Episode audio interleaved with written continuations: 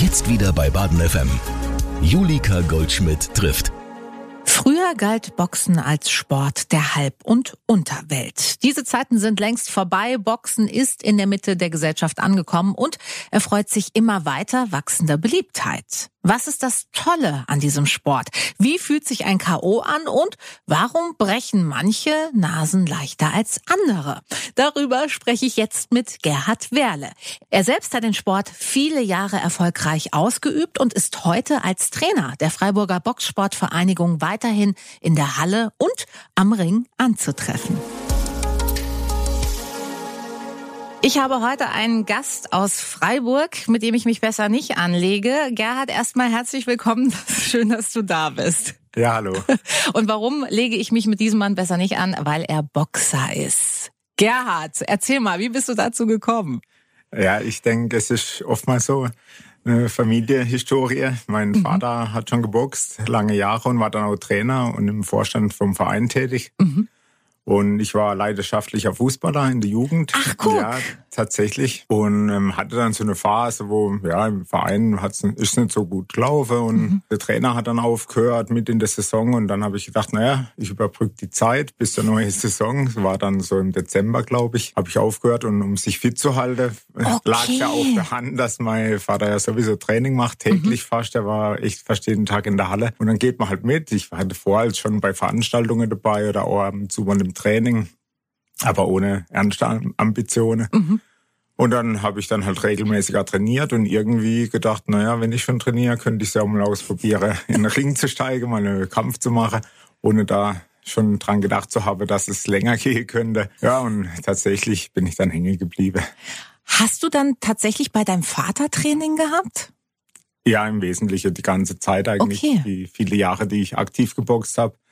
Ähm, er hat auch noch einen Verbandstrainer bei uns, ein gebürtiger Rumäne, war ein Spitzetrainer, also mhm. war auch Nationaltrainer in Rumänien damals. Das war ja noch vor der Wende, ja. meine Anfangszeit, der hier in Deutschland war und hier in Freiburg und das war wirklich ein Topmann und er hat auch bei uns dann noch mit meinem Vater zusammen das Training geleitet. Ich habe deswegen gefragt, weil mein Vater hat, sagen wir mal, versucht, mir das Skifahren beizubringen. Mein Vater war Skilehrer, also als er noch ein bisschen jünger ja, war. Okay. Und das hat jetzt nicht so gut geklappt. Wir ja, haben zwar so ein super Verhältnis, ja. aber da gab's immer wieder Reibereien und da kam dann doch das Emotionale rein. Hat es bei euch immer gut geklappt? Ja, sage ich jetzt mal. Natürlich ist da schon, es steckt mehr dahinter, sage ich mal, ganz klar. Das ja. ist keine Frage. Die Enttäuschung ähm, trägt sich dann auch mal mit, wenn jetzt man mal eine nicht so eine gute Leistung abge ja. abgeliefert hat oder vielleicht mal einen schlechten Kampf gemacht hat, trägt sich dann natürlich auch mit in die Familie oder mhm. mit nach Hause. Ja. Bei anderen, die gehen aus der Halle, dann ist das gut. Ja, Bei uns äh, hat man dann daheim noch diskutiert. Miese Stimmung am Abendbrottisch. so übertrieben gesagt, ja, war es schon so. Aber insgesamt hat es super funktioniert. Haben bis heute super Verhältnis. Schön. Und ähm, ich war ja nicht der Einzige.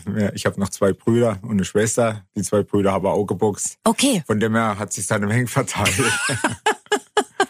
Aber also, wenn ich so auf deine ähm, Zeit als aktiver Boxer schaue, die war von 87 bis 2003. Korrekt. 167 Kämpfe, 123 gewonnen. Das kann sich schon sehen lassen. Ja, das hat alles ganz gut funktioniert, äh, mhm. zum Glück. Hätte, äh, beim Boxen ist so, entweder ich muss es halt richtig machen, sage ich jetzt mal, also mhm. so Hobbyboxe gibt es zumindest nicht aktiv. Es gibt Fitnessboxer, ja. dann trainiere ich. Aber wenn ich in den Ring steige, muss ich einfach ähm, 100 Prozent geben und das immer. Mhm. Also so war unsere Philosophie, die meines Vaters und heute übertrage ich das jetzt auch. Ich bin inzwischen auch als Trainer tätig mhm. und das erwarte mir auch im Verein. Ähm, entsprechend, ich habe immer sehr viel trainiert, war sehr trainingsfleißig, denke ich. Nicht das größte Talent, aber okay. sehr fleißig, denke ich. Und habe da doch ganz für meine Verhältnisse ganz beachtlich für mich persönlich ähm, erfolgreich geboxt. Gehen wir mal zurück zum Fußball. Da hast du ja auch angefangen. Da gibt es natürlich die verschiedenen Ligen. Wie ist das beim Boxen? Beim Boxen ist so, ähm, es beginnt eigentlich mit sogenannten Nachwuchsturnieren. Mhm. Dann ist, ich bin ja im olympische Boxen. Früher hieß es einfach Amateurboxen in Unterscheidung zum Profiboxen, wo man im Jahr vielleicht drei, vier Kämpfe macht, sich darauf gezielt vorbereitet. Ja. Bei uns ist so ein Turnus. Wir haben jedes Jahr eine Meisterschaft, die ganz normal anfängt Heutzutage geht es bei der Baden-Württembergische los. Es mangelt adäquate Kämpfer, sage ich jetzt mal. Okay. Zu meiner Zeit war es noch so, da gab es eine südbadische Meisterschaft. Wenn man da gewonnen hat, hat man sich qualifiziert für die Badische. Okay. Dann ging es für Süddeutsche und es ging jedes Jahr aufs Neue los. Also im Grunde wie bei Genau. vielen anderen Sportarten auch Genau. von einer Meisterschaft zur anderen. Genau. Und einen Ligabetrieb gibt's natürlich nur im Erwachsenenbereich, in Ja. der Jugend gar nicht. Also der, bei der Jugend ähm, läuft alles über Turniere. Und im Erwachsenenbereich gibt's dann auch so eine Ligastruktur, nenne ich es jetzt mal, aber die ist auch nicht so breit gefächert wie im Fußball, einfach weil es gar nicht so viele Vereine gibt. Welche Gewichtsklasse hast du denn geboxt? Jetzt im Erwachsenenbereich habe ich im Weltergewicht angefangen, nennt sich das. Das war damals 67 Kilo. Mhm.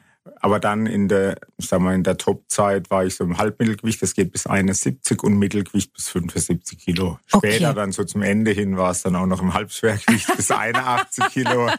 Ja, aber das ist so eine Entwicklung, dann auch eine körperliche Ja, Entwicklung. klar. Wo ich junger, ich sag mit, ich bin 1,84, habe ich am Anfang 67 Kilo ist als wenig. Erwachsener. Das war, habe ich auch immer Gewicht gemacht und wie es halt auch im Ringer und im Boxer allgemein üblich ist. Sobald Gewichtsklasse ins Spiel komme, versucht man sich einen Vorteil zu erarbeiten, indem man in die nächste niede- niedere Gewichtsklasse absteigt. Okay.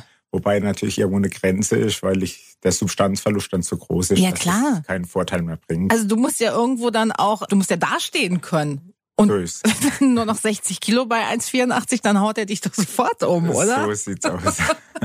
Aber ist es tatsächlich ein großes Thema? Also dieses Gewicht halten, Gewicht zulegen, Gewicht abnehmen? Also hat man das ständig auf dem Schirm als, als Boxer oder Boxerin? Ja, also ich sage jetzt mal, äh, vor allen Dingen in diesem Ligabetrieb, Mhm. weil man wird dann, ich habe auch nicht für Freiburg, also wir haben eine Saison gehabt in Freiburg, wo wir auch mal eine eigene Oberligamannschaft gestellt haben. Das ist aber sehr ja, personal- und auch geldintensiv. Mhm. Man muss ja einen Sportler verpflichten, weil kein Verein hat ähm, Sportler in alle Gewichtsklasse, die ligatauglich sind, sag Okay, ich jetzt ja. mal. Also ich habe die meiste Zeit für Singer am Hohen Twil geboxt. Die Mhm. hätten einen guten Sponsor gehabt damals, Rothaus, wenn ich das sagen darf. Ja, klar. Ähm, ist auch schon lange her. Und ähm, die meisten Jahre habe ich dann für Singe geboxt. Die waren erst in der Oberliga, sind dann aufgestiegen in die zweite Liga und das war schöne Jahre. Das war so eine Art badewürttembergische oder badische Auswahl, könnte man sagen, die aus ganz, ganz Bade die Leute zusammengeholt haben aus auf Leihbasis. Und dann wird man ja für eine Gewichtsklasse verpflichtet. Mhm. Und entsprechend muss man das Gewicht dann halt Ja, auch immer wieder bringen. Und gerade bei 71 war so, ja, da habe ich so drei, vier Kilo doch für jeden Kampf dann meistens runter machen müssen. Nach dem Kampf, klar, lässt man sich dann wieder ein wenig besser gehen, Ja. ist wieder normal und ja, das war so aber machbar für mich. Später, wie gesagt, ja, man wird körperlich auch ein bisschen stärker dann vielleicht im Mhm. Laufe der Jahre durch das Training. War es dann auch nicht mehr möglich und wie gesagt, da war der Substanzverlust dann zu groß und Ja. dann bin ich in die nächste höhere Gewichtsklasse. Wie kriegt man denn so drei, vier Kilo schnell runter? Frag für eine Freundin. ja, genau. Wenn man täglich trainiert, ähm, in meiner äh, beste Zeit habe ich natürlich zweimal am Tag trainiert. Mhm. Ähm, dann muss man nicht viel machen, dann muss man einfach auf die Ernährung achten, ganz klar. Ja, am letzten Tag oder die letzten zwei Tage war es dann schon manchmal so, dass man auch ein bisschen ähm, weniger gegessen hat, also als, als gut ist wahrscheinlich sogar. Mhm, ja. Ähm, Schwer zu sagen. Ähm, Ich habe so zum Ende hin oder zu der, in der späteren Phase meiner Karriere, nenne ich es jetzt mal, oftmals in höhere Gewichtsklasse geboxt und habe mich nachher besser gefühlt, komischerweise. Ja. Im Nachhinein, ja, ist schwer zu sagen, ob ich jetzt erfolgreicher gewesen wäre, wenn ich gesagt hätte, hm, man Mhm. macht diese Gewichtsklasse Abstieg nicht. Das, Ja. das weiß ich aber nicht. Das Okay. Spekulativ. Du hast gerade gesagt, du hast ähm, in den Spitzenzeiten zweimal am Tag trainiert. Wie hast du es vereinbart bekommen mit, mit deinem Job? Du bist Polizist. Also war das gut zu vereinbaren oder war das, bevor du ins Berufsleben eingetreten bist? Ich habe Realschule gemacht, dann habe ich eine Ausbildung hier in Freiburg gemacht als Kfz-Mechaniker. Ich wollte damals schon zur Polizei, war dann aber so ein bisschen, ja, Freiburg war Stützpunkt und die Trainingsmöglichkeiten hier waren ideal. Und dann war es so ein bisschen hin und her und habe ich gedacht, naja, lieber erstmal in Freiburg bleibe und es schadet ja vielleicht auch nichts, erstmal was anderes zu Ja. lernen. Habe das dann auch gemacht, habe die Lehre auch durchgezogen. Da war es natürlich noch schwierig, da war auch meistens dann einmal am Tag Training und Mhm. das täglich natürlich, am Wochenende dann zweimal. Sonntag war meistens Ruhetag, wobei ich dann meistens mit dem Rennrad oder so unterwegs war. Und danach bin ich zu der Bundeswehr gekommen und hatte da die Möglichkeit, weil ich im Kader war, dann in die Sportfördergruppe zu kommen. Und dann war klar, das waren professionelle Bedingungen. Wir Ja. haben mit dem Bundestrainer in Heidelberg trainiert und zweimal am Tag. In bestimmte Phase gab es sogar auch dreimal am Tag Training. Ja, so, das war der Hintergrund. Danach bin ich dann eben zur Polizei, hat mich beworben, war aber erstmal aufgrund der Bewerberlage musste ich dann nochmal eine Dreivierteljahr warten und das war so die Phase da. Bist beim Sporttest durchgefallen? Na, genau. nee, nee, es war einfach, waren viele Bewerber okay. und ich wurde dann zurückgestellt einfach. Ja. Und dann habe ich nochmal ein Jahr gehabt, wo ich im Prinzip ja, arbeitslos war, muss man sagen. Mhm. Es war einfach so, dass man keinen Job kriegt, wenn man weiß, man hat schon eine Stelle. Mhm. Zur damaligen Zeit haben viele Arbeit gesucht und dann hat es gesagt, wenn sie eine Stelle haben, können wir ihnen nichts ah, geben. Das okay. war dann natürlich die Luxussituation, dass ich entsprechend trainieren konnte und okay. mich dann auch da ganz gut für Wasser halten konnte durch ah. das, was mein Boxer dann so ein bisschen verdient hat. Also hast du dann schon so gut verdient, dass du zumindest jetzt nicht am Hungertuch nagen Nein, musstest? Nein, war alles gut. Ich habe noch daheim gewohnt. Okay, ja. Und es war, war schon möglich. 2003 hast du deine aktive Karriere an den Nagel gehängt, aber dem Boxen noch lange nicht Adieu gesagt. Genau. Weil du jetzt anderen das Boxen beibringst. Genau. Also inzwischen bin ich sogar auch im Vorstand als erster Vorsitzender vom Verein noch tätig. Mhm. Aber vor allen Dingen bin ich auch Trainer, genau. Für mich ist einfach ein absolut toller Sport. Mhm. Jetzt, insbesondere, was mir unheimlich gefällt, ist, dass wir inzwischen riesige Fitnessbereiche mhm. dass viele Leute erkannten, alle Klischees zum Trotz, dass Boxen ein toller Sport ist, wo man sich super fit halten kann, ja. weil der ganze Körper über beansprucht wird. Es, ja es war klar, dass ich beim Boxen Boxe irgendwie hängen bleiben. Was ist für dich das Tolle am Boxen? Ja, ähm, ich sage jetzt mal, war früher oder ich bin es heute, denke ich, eher noch ein zurückhaltender Mensch. Mhm. Früher fast ein bisschen so, ja, introvertiert und ja, nicht sehr selbstbewusst. Und mhm. bei Boxen wird das einfach alles gefordert. Man muss hinstehen, man weiß, da ist jemand, der einen potenziell schlägt. Ja, ja. Und im Boxen geht es nicht darum, andere zu verletzen. Das muss man einfach sagen. Das sind Klischees, die lang überholt sind, glaube ich und hoffe ich. Aber Trotzdem wird der Gegner versuchen ja, er will ja den Kampf auch gewinnen. Und wenn es sein muss, schlägt er einen K.O., mhm. wenn er die Möglichkeit dazu kriegt. Und vor jedem Kampf diese Anspannung ist unglaublich, aber hinterher, wenn man eine gute Leistung abgeliefert hat, unabhängig mhm. davon, ob man jetzt gewonnen oder verloren hat, ist das ein unglaubliches Gefühl, sag ich mhm. mal. Und das ja, gibt einem doch was. Und nebenher natürlich einfach ja, es ist, wie gesagt, man braucht ähm, Kondition, man braucht äh, Schnelligkeit, Reaktionsvermögen, mhm. eine wahnsinnige Koordination. Mhm. Das ist immer ganz interessant, wenn neue ins Training kommen.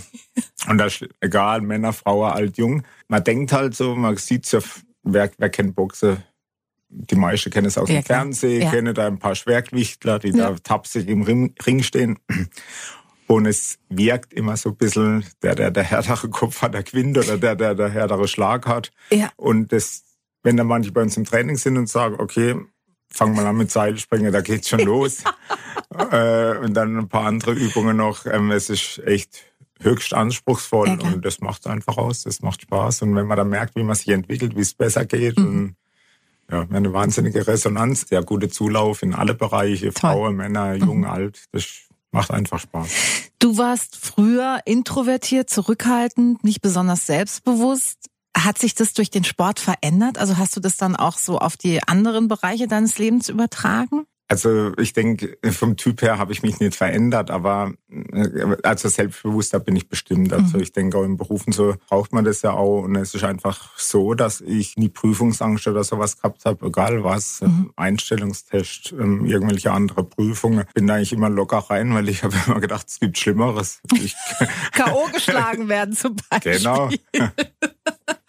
okay, wenn man in den Ring steigt, also ich äh, habe wirklich, ich, ich habe schon immer, schon als kleines Kind eine große Faszination für Boxen gehabt und durfte dann, mein Vater hat die geteilt, bis heute durfte dann immer mit dem die Boxkämpfe angucken, obwohl es eigentlich viel zu spät kam im Fernsehen. Und da war das natürlich immer große Show und Henry Maske mit seinem tollen Bademantel zu Vangelis da in diesen Ring eingelaufen und wow. Was ist das für ein Gefühl, wenn man in den Ring steigt? Ist es so ein erhabenes Gefühl, wie man denkt, dass es sein müsste? Ah.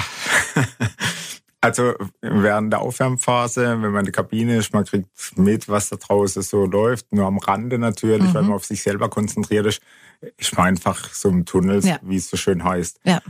Und das endet eigentlich so mit dem Einlauf, nenne ich es jetzt ja. mal, wenn man so reinläuft. Ja bei uns war das selten mit so Tamtam -Tam und Musik und ähnlichem. Schade. Ja, wirklich, das hat man so zum Ende hin kam das dann ja. immer mehr. Eben, das war auch so eine Folge aus dem ganzen Hype, sag mhm. ich mal, der in den 90er Jahren war, ja. zu Recht, weil das Box ist einfach aus der komische Ecke rausgeholt ja. wurde durch Henry Maske. Ich muss mir ihm heute noch dankbar sein. War einfach ein toller Sportler. Und dann steht man im Ring und dann ist man fokussiert und kriegt eigentlich nur noch bedingt mit, was um einen rumgeht. Mhm. Also man nimmt jetzt immer alles wahr oder was zuschaut, ob die mhm. geneigt sind oder weniger. Das interessiert dann. Also mich hat's kaum noch interessiert. Du hast gerade Henry Maske als tollen Sportler bezeichnet. Ich kann mich erinnern, obwohl ich wirklich noch ja, ein Teenie war und, und da auch nicht so ganz durchgestiegen bin, dass der viel Kritik aber auch erfahren hat, dass man sagt, der boxt nicht, der streichelt, der haut ja nie ein K.O. Warum bewertest du ihn als tollen Sportler? Ja, gut, weil er genau die Werte oder diese ja, Vorzüge des Boxens eigentlich demonstriert hat. Mhm. Ich habe ja angefangen in der 80er Jahre. Ja, ja Graziano Roggigiani, ja. den ich bis heute tatsächlich als Sportler unheimlich respektiere. Das war ein Superboxer. Das wird oft verkannt in, ja. im Rahmen seiner gesamten Vita. Natürlich, das hat er sich selber zuzuschreiben. Aber halt eine Kante, ne? Aber genau, und er war richtig guter Boxer. Das mhm. wurde oft verkannt, wie gesagt. Ähm, aber da war Boxer einfach in der Schmuddelecke. War natürlich auch die Zeit, wo Muhammad Ali an Parkinson erkrankt erkrankt mhm. ist. Dann in Deutschland, wenn geboxt wurde, René Vella, Graziano Rocchiciani, da, da saß halt die Unterwelt am Ring. es war einfach so in der Schmuddelecke und das irgendwo zurecht, war ja selbst verschuldet. Und dann kam eben er und hat einfach gezeigt, dass Boxen viel mehr ist, mhm. dass es nicht drum geht, eben nur mal drauf den Kopf zu hauen und irgendwie zu schauen, wer es länger aushält. Ja. War bei Rogiciani auch nicht so, aber es kam halt nie so raus oder er mhm. konnte das einfach auch nicht transportieren. Ja, ja, ja. Und das hat Henry Maske eben geschafft, auch zusammen mit seinem Trainer und hat einfach ein ganz anderes Bild dargestellt. Man hat erkannt, okay, vielleicht ist doch mehr und auf einmal saß die Prominenz am Ring, aber die A-Prominenz natürlich, hat einfach gezeigt, ähm, auch mit Technik kann man unheimlich weit kommen mhm. und hat das einfach toll umgesetzt alles und er war einfach, er war einfach ein guter Boxer, klasse Boxer, muss man sagen. Und hat wirklich Henry Maske sowas wie die Kehrtwende für euren Sport eingeleitet? Also wie du sagst, er hat es aus der Schmuddelecke mhm. rausgeholt, so ein bisschen gesellschaftsfähig gemacht. Konnte man das dann auch im Verein schon merken? Also es war ja bevor du mhm. selbst Trainer wurdest, aber was wird dir da berichtet? Ja, also klar, Boxe wird interessant. Mhm. Ähm, für eine breitere Öffentlichkeit, sag ja. ich mal. Und so kam auch im Verein das kam das natürlich an. Mhm. Vielleicht nicht ganz so stark, dass man jetzt sagt, wir einen Mitgliederboom gehabt wie nie da gewesen. Also er war nicht der, der Boris Becker des Boxens. Äh, Jein, klar. Mir hatte damals auch noch das Pech, in Anführungsstrichen. Mir habe in der Schulturnhalle trainiert. Mhm. Der Stadt sei Dank, mir hatte dreimal in der Woche Training, aber ja. da war halt alles zusammen. Da waren ja. Leistungssportler, da waren Kinder, da waren Frauen wie Männer. Mhm. Frauen damals ganz, ganz wenige, ganz mhm. vereinzelt nur mal. Ja. Und ja, das, das spricht halt der Normalbürger, der vielleicht einfach nur ein Fitness machen will, nicht so wirklich an. So eine Turnhalle und alle machen das Gleiche, ob ja. du jetzt Leistungssportler bist oder nicht. Und das hat sich dann erst später für uns ergeben, als man dann die Möglichkeit hatte, eine eigene Halle eben zu bekommen. Man hat jetzt das Gefühl, dass Boxen nochmal quasi eine Renaissance erfährt. Also, dass es tatsächlich richtig schick geworden ist. Es gibt Fitnessboxen, es gibt Managerboxen, es gibt kaum Fitnessstudio, das Boxen nicht in irgendeiner Form anbietet. Warum? Ich denke, wenn es gut gemacht wird, also das Training gut gemacht wird und wenn es gut aufgezogen ist und mir im Verein jetzt speziell auch wenn ich versuche, homogene Gruppe zu schaffen, sprich nicht alle auf einem Haufen, sondern mehr trennen ein bisschen zwischen Frauen haben eine eigene Gruppe. Die dürfen auch bei den Männern mit trainieren, mhm. keine Frage, aber nicht jeder möchte das. Ja. Wir haben eine eigene Gruppe für Kinder, was ganz wichtig ist, mhm. und Jugendliche. Wir haben eben diese Managerbox-Gruppe, das hört sich jetzt wahnsinnig an, aber da geht es einfach auch drum dass das zum Teil Menschen sind, die lange im Berufsleben standen, gefordert waren, vielleicht 20 Jahre keinen Sport mehr gemacht haben. Mhm. Die wollen nicht in die allgemeine Fitnessgruppe, wo äh, halt doch ein anderes, erstmal ein anderes Niveau herrscht. Ja, die kommen da auch hin. Aber das dauert halt eine Zeit lang. Und mhm. ich werde da im Managerbox jetzt speziell, das schauen wir, dass zwei, drei Trainer da sind. Da wird wegen individueller trainiert. Mhm. Da wird Rücksicht genommen auf die Belastungsfähigkeit vom Einzelnen. Okay. Das sind inzwischen ganz viele, die auch in die Fitnessgruppe gehen und da mhm. auch gut mithalten können. Aber das ist ein Prozess. Mhm. Und durch diese Art und Weise haben wir eben das geschafft, dass ähm, eben wir einen wahnsinnigen Zulauf haben. Und ich vermute, dass das entsprechend dann halt auch die anderen Vereine oder Fitnessstudios, mhm. die das anbieten, ähnlich praktizieren. Mhm. Ähm, das, heute schaut man halt drauf, wo sind die Bedürfnisse ja. und bietet dafür was an. Mhm. Und damit hat man dann entsprechend auch ein Klientel, das dann gerne kommt. Also dann kann man ja im Grunde sagen, Boxen ist in der Mitte der Gesellschaft angekommen. Muss mich da mal an meinen Vater halten, der hat nie von Kampfsport gesprochen, nie. Der hat immer nur gesagt, das Boxen, das ist für ihn die edle Kunst der Selbstverteidigung mhm. und hat es auch so praktiziert und mhm. einfach, er hat immer gesagt, wenn jemand nicht trainiert, dann steigt er nicht in den Ring. Ja. Und Einfach was ja, zu gefährlich ist. Genau, dann. genau. Ja. Wir wollen nicht, dass jemand irgendwann, ja, dass man es ihm ansieht, ja. dass er boxt. Das soll nicht sein. Natürlich ja. gibt's mal ein Pfeilchen, sage ich mal, oder ja, ein kleiner Cut.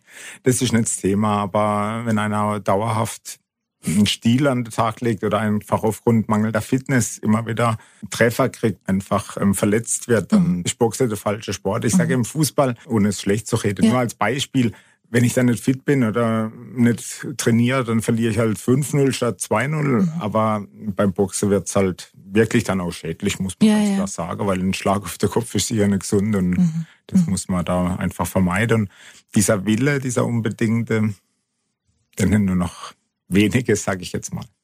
Aber es gibt noch welche, also habt ihr noch ein paar unter euren Fittichen, die diese ähm, dieses olympische Boxen betreiben? Ja, natürlich. Ich meine, inzwischen, wir haben so ein bisschen Umbruch gehabt in den letzten Jahren. Ähm, habe jetzt viele Junge, die auch motiviert sind mhm. und fleißig sind und dann muss halt noch nötige Talente zukommen und natürlich Klar. auch der Werdegang, ähm, dass es mit dem Beruf vereinbar ist oder ja. mit Schule, was auch immer ähm, ansteht und dass die trotzdem sage, ich habe bis um, muss bis um fünf arbeiten und stehe trotzdem um mhm. sechs in der Halle und trainiere und mhm. Das ist für mich kein Grund, ähm, oder ich habe heute keine Lust, das darf es halt im Boxen nicht geben, und kann ich nicht erfolgreich sein, behaupte ich jetzt mal. Und das ist schwer. Prozentual, wie viel spielt das Mentale in den Erfolg als Boxerin oder Boxer rein? Also im Prozent auszudrücken ist schwer. Also es gehört dazu, ganz klar. Also mhm. es gibt Trainingsweltmeister, die im Ring oft mal nicht das umsetzen ja. können, was er eigentlich tatsächlich können. Mhm die sind zu gehemmt, einfach, ja, es ist keine Angst, die man im Ring hat, aber so eine, eine Vorsicht, nenne ich es jetzt mal, eine gesunde Vorsicht, manchmal, manchmal auch ein bisschen zu heftig. Es war bei mir auch oft mal, denke ich, ein bisschen hemmend. Ähm, da muss man auch reinwachsen im Laufe der Jahre. Ich sage ja, ich habe es dadurch kompensiert, dass ich einfach immer weitergemacht habe, trainiert ja. habe und noch härter trainiert und noch mehr trainiert, konnte ich das ähm, kompensieren und dann entwickelt man auch ein Selbstvertrauen, wenn man merkt, Mensch, eigentlich habe ich ja die Physis und auch mhm. psychisch geht es auch. Und, mhm. Aber es ist schon wahnsinnig wichtig, dass mhm. man auch ähm, da stark ist und sagt, okay, ich kann das umsetzen, was ich gelernt habe oder mhm. was ich kann mhm. und bin nicht durch meine Psyche gehemmt entsprechend. Kannst du dich noch erinnern, was du gedacht hast oder gefühlt hast, als du das erste Mal jemanden K.O. geschlagen hast? Bleibt ja nicht aus im Boxen. Ja. Also bei mir war es tatsächlich ein K.O. zum Körper, also so ein Leberhage, so ein ganz Aua. klassischer. Von dem her ähm, konnte ich davon ausgehen, dass er nicht äh, keine bleibende Schäde davon trägt. Ja Und es war schön. Ehrlich gesagt schon auch ein gutes Gefühl. ja, es ist wäre kluge, wenn ich ja. was anderes sage. Okay. Ich habe schon die ganze Zeit so einen Blick auf deine Nase geworfen und würde denken, die war noch nicht gebrochen, oder? Nein. Aber das ist schon auch außergewöhnlich oder äh, stelle ich Boxen jetzt wieder in eine Ecke, die unfair ist? Nein, es gibt verschiedene Faktoren. Ich glaube, meine Nase kann, ich habe jetzt keine so ganz arge Spitznase, nenne mhm. ich es jetzt mal. Also, also meine wäre gefährdeter. Genau, genau, das spielt auch mit eine Rolle. Aber natürlich auch der Boxstil spielt eine okay. Rolle. Ich war schon immer eher so ein Deckung auf die Nase und auch immer denke, hatte ganz gute Verteidigung und okay. konnte dadurch doch viel, viel vermeiden. Aber ich bin jetzt nicht ganz falsch, wenn ich sage, also die Nase ist schon äh, mal das, was am ja, ersten dran ist. Das ist anatomisch bedingt, ja. braucht man, sieht man das eigentlich. Und äh, ja. das geht schnell natürlich, ja. dass das mal passieren kann. Das ist keine Frage. Hast du mal ein K.O. erlebt, also am eigenen Leib, wo du echt gedacht hast, boah, das war jetzt aber wirklich nicht schön? Also ich bin nie K.O. gegangen. Nie? Nee. Also du weißt gar nicht, wie sich das anfühlt. Also, Musst ja, du immer doch, deine Gegner doch, fragen. Doch, ich hatte einmal, ich hatte einmal einen Kampf, da habe ich einen Treffer gekriegt und ab da wusste ich nichts mehr. Oh. Ich bin dann war dann in der Kabine Krass. und habe gedacht, so wie ist denn der Kampf eigentlich ausgegangen? Wirklich? Und das war so ein bisschen das Schlüsselerlebnis, wo ich gedacht habe, wenn mir das nochmal passiert, dann lasse ich es wahrscheinlich Krass. mit dem Boxen. Aber das war ein, eigentlich war es ein K.O., nur bin ich nicht runtergegangen. Ich habe weiter geboxt und bin tatsächlich auch über die Runde gekommen. ähm, hab dann nach Punkte verloren. Dann, ja, oder wie? Hab nach Punkte verloren, aber man scheint auch nicht schlecht gekämpft dann bis zum Schluss. Krass. Aber das war schon ja kein, kein sehr erfreuliches Erlebnis und es ist im Prinzip kein Unterschied, wenn ich am K.O. gegangen wäre tatsächlich, also klassisch. Mhm wäre es wahrscheinlich genauso bescheiden gewesen, das Gefühl. Also es war ein sehr, sehr unangenehmes mhm. Gefühl, mhm. einfach auch, dass einfach ein bisschen was gefehlt hat. Ja, mhm. also sagen wir mal eineinhalb Runde, zwei Runde, das war schon, also für mich persönlich jetzt auch ein bisschen erschreckend. Ja, das glaube ich. ich gedacht habe, das sollte mir nicht nochmal passieren, schon muss ich mir überlegen, ob ich da weitermache in dem Stil. Aber guck mal, das ist doch jetzt was, wo der Laie tatsächlich denken würde, hä? Ist das nicht gang und gäbe im Boxen? Also für dich war das wirklich ein außergewöhnliches mhm. und einschneidendes Erlebnis. Ja, auf jeden Fall, klar. Mhm. Das heißt, es ist nicht die Tagesordnung. Nein, also gerade im olympische Boxen ja, das ist eben wieder das. Bei uns beschränkt sich Boxen oder die Wahrnehmung des Laien, mhm. da beschränkt sich Boxen halt auf das, was im Fernsehen kommt. Das Klar. sind die schweren Jungs, die sich ordentlich auf den Kopf hauen. Mhm. Da gibt's natürlich auch aufgrund der Masse, ähm, der körperlichen Masse mhm. und der Kraft natürlich auch öfter K.O.s. Aber im olympischen Boxen gibt's ganz selten die klassischen K.O.s. Es gibt mhm. so diese technischen K.O.s, dass jemand wegen Überlegenheit zum Beispiel aus dem Kampf genommen mhm. wird oder der Trainer vielleicht auch mal aufgibt, mhm. indem er das Handtuch schmeißt. Ähm, aber wir haben ganz andere Schutzbestimmungen auch beim Olympischen Boxen. Okay. Da ist der Ringrichter verpflichtet, der kann nicht 20 Mal einen anzählen. Irgendwann muss er aus dem Kampf nehmen eigentlich. Okay. Technischer Überlegenheit ja. gibt es auch diesen ja. klassische technische K.O. Da muss einer nicht wirklich schwer angeschlagen sein, mhm. dass es zum, in Anführungsstrichen, K.O. kommt. Mhm. Und deswegen gibt es bei uns ganz, ganz selten. Die, diese richtig klassische K.O.s gibt es wirklich selten beim Olympischen Boxen. Zum Glück. Also du hast jetzt äh, bist ohne Schäden aus deiner Karriere gekommen. Ich hoffe Die einen sagen so, die anderen so. Genau. Gerhard, bist du jeden Tag jetzt noch aktiv mit diesem Sport als Trainer oder gibt es auch mal jetzt äh, Zeiten, wo du sagst, oh, kein Bock? Also kein Bock gibt's nicht. Okay. Wir haben ja feste Trainingsgruppe und es ist halt so, dadurch, dass ich noch im Schichtdienst bin bei der Polizei, mhm kann ich keine feste Gruppe so übernehmen, sage okay. ich jetzt mal. Ich ja. bin zwar federführend jetzt besonders im Kinder- und Jugendbereich, bin aber schon so ein bisschen der Springer, so auch mit meinem Bruder, der tatsächlich auch bei der Polizei ist, auch im Schichtdienst. Ah. Und mehr so gewisse Gruppe wechseln wir uns ab. Okay. Dann eben meine Schwester, mein Vater ist noch tätig, dann mein anderer Bruder auch. Also Gibt es auch noch Familie. andere Leute in dem Verein außer den Werles? ja, oder? Ganz, ganz viele, muss man einfach sagen. Ja, also es hört sich jetzt so an, aber wir haben natürlich ganz viele andere, auch Trainer, die mhm. einen tollen Job machen, gerade im Fitnessbereich. Also die allgemeine Fitnessgruppe, da haben wir weniger jetzt zu tun und auch die Leistungsgruppe wird von jemand anders trainiert. Okay. Da hätte ich schon Lust drauf, aber das kann man nicht machen, wenn man nur unregelmäßig Klar. einfach verlässlich da sein kann. Da braucht's immer den, den einen Ansprech äh, Trainer halt, ne? Genau. Der immer an der Seite ist. Ähm, Jetzt hast du schon durchschimmern lassen, also ihr braucht euch jetzt keine Sorgen um Zulauf äh, zu machen. Wer kommt denn alles zu euch? Also was sind das für Leute? Du hast gesagt, Kinder, Jugendliche, Männer, Frauen, alles. Aber also gibt es so einen Typ, den man beschreiben kann? Wahrscheinlich nicht mehr, oder? Nicht mehr, genau. Mhm. Das ist schöner eigentlich bei ja. uns. Ähm, manche kommen ein bisschen mit Respekt, sag ich mal. Das ist ja auch ganz gut, ja. ist ganz in Ordnung. Aber ich denke, ähm, zu uns kann jeder kommen. Ich glaube, wir haben so viele positive Rückmeldungen von verschiedensten Leuten. Ältere, jüngere, dick, dünn, das interessiert bei uns nicht. Wir integrieren ja. jeden im Verein und wie selbstverständlich, da braucht sich keiner schämen oder genieren. Mhm. Ähm, wir schaffen es doch meistens, die Leute zu begeistern mhm. und auch mit einzubinden und bei uns wird keiner überfordert. Das ist eben das Schöne, was wir jetzt durch diese Vielzahl der Gruppe haben. Ja. Für jeden findet sich die passende Gruppe. Wie gesagt, haben die spezielle Fraugruppe und das ist gar nicht despektierlich jetzt, dass man sagt, ah ja, Frau, ihr müsst extra trainieren, aber mhm. ihr könnt nichts. Das ist völlige Quatsch. Das ist mhm. einfach so ein bisschen die Berührungsangst zu sagen, so eine gemischte Gruppe, da geht's halt schon vielleicht ein wenig heftiger zu, ja. sage ich jetzt mal. Die körperlichen Voraussetzungen sind halt andere. Aber das ist gar nicht unbedingt der Fall. Ganz viele von den Frauen sind inzwischen auch in der gemischten Fitnessgruppe. Okay. Gar kein Problem. Mhm. Die können genauso mithalten, das ist gar mhm. kein Problem.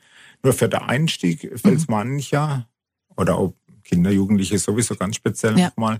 Natürlich viel leichter zu sagen, ich bin erstmal so in einer bisschen einer homogene Gruppe, wo ich mich ein bisschen aufgehoben fühle. Und mhm. das biete mir eben oder versuche mir zu bieten. Mhm. Ähm, ich habe jetzt äh, vor einem Jahr Kreuzband und Innenband operiert bekommen. Könnte ich damit jetzt, ich habe früher tatsächlich schon mal kurz geboxt, ähm, aber das ist natürlich halt mit Beinarbeit so eine Sache, oder? Ich denke, ähm, mach bei den Kindern mit.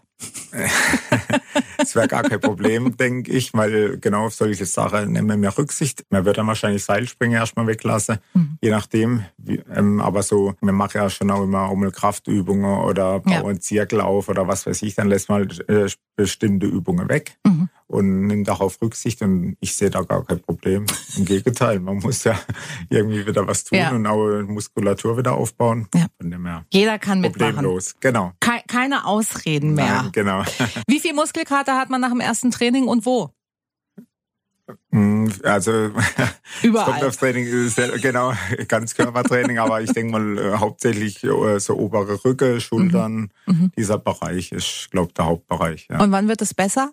Das geht relativ schnell. Ich würde sagen, vier bis sechs Wochen regelmäßig trainiert. Und damit meine ich ähm, halt schon zweimal in der Woche wäre optimal. Ja.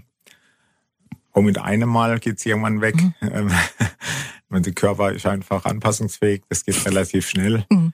Ähm, natürlich wird es immer mal wieder ein Training geben, wo wieder ein andere Inhalte sind, wo es vielleicht dann wieder ein wenig zwickt irgendwo. Ja. Aber das ist alles machbar. So, jetzt noch die abschließende Frage, Gerhard, damit wir uns das trauen. Was mache ich gegen Muskelkater? Hast du ein Patentrezept? Sag jetzt bitte äh, nicht weitermachen. Nee, nee, also nicht weitermachen. Das, da sind wir ja zum Glück ähm, äh, einfach aus der Sportwissenschaft ein ja. weg davon. Also zumindest nicht so weitermachen wie vorher. Dennoch ein wenig ähm, eine leichte Bewegung, mhm. dass der Körper weiter oder die Muskulatur warm wird. Also nur so 15 Sinn. Kilometer joggen oder so. Äh, so ähnlich, genau. also ein bisschen was tun ist bestimmt gut. Okay. Und ja, man muss nicht gleich wieder so loslegen wie da, ja. wo der Muskelkater entstanden ist. Aber wie gesagt, ein bisschen was tun ist besser, wie einfach nur auf Couch liegen, denke ich. Ist jetzt nicht unbedingt das, was ich hören wollte, weil das mit der Couch finde ich auch immer eine schöne Sache. Ja, das muss ja auch mal sein. Das gehört auch mal dazu. Nach dem Training dann. Absolut. Gerhard, danke für deine Zeit, für die Einblicke. Es war super spannend und alles Gute für euch, für euren Verein und ja, Vielen für Dank. deinen Sport. Viel Spaß weiterhin. Vielen Dank. Julika trifft. Das ist der Talk für Baden.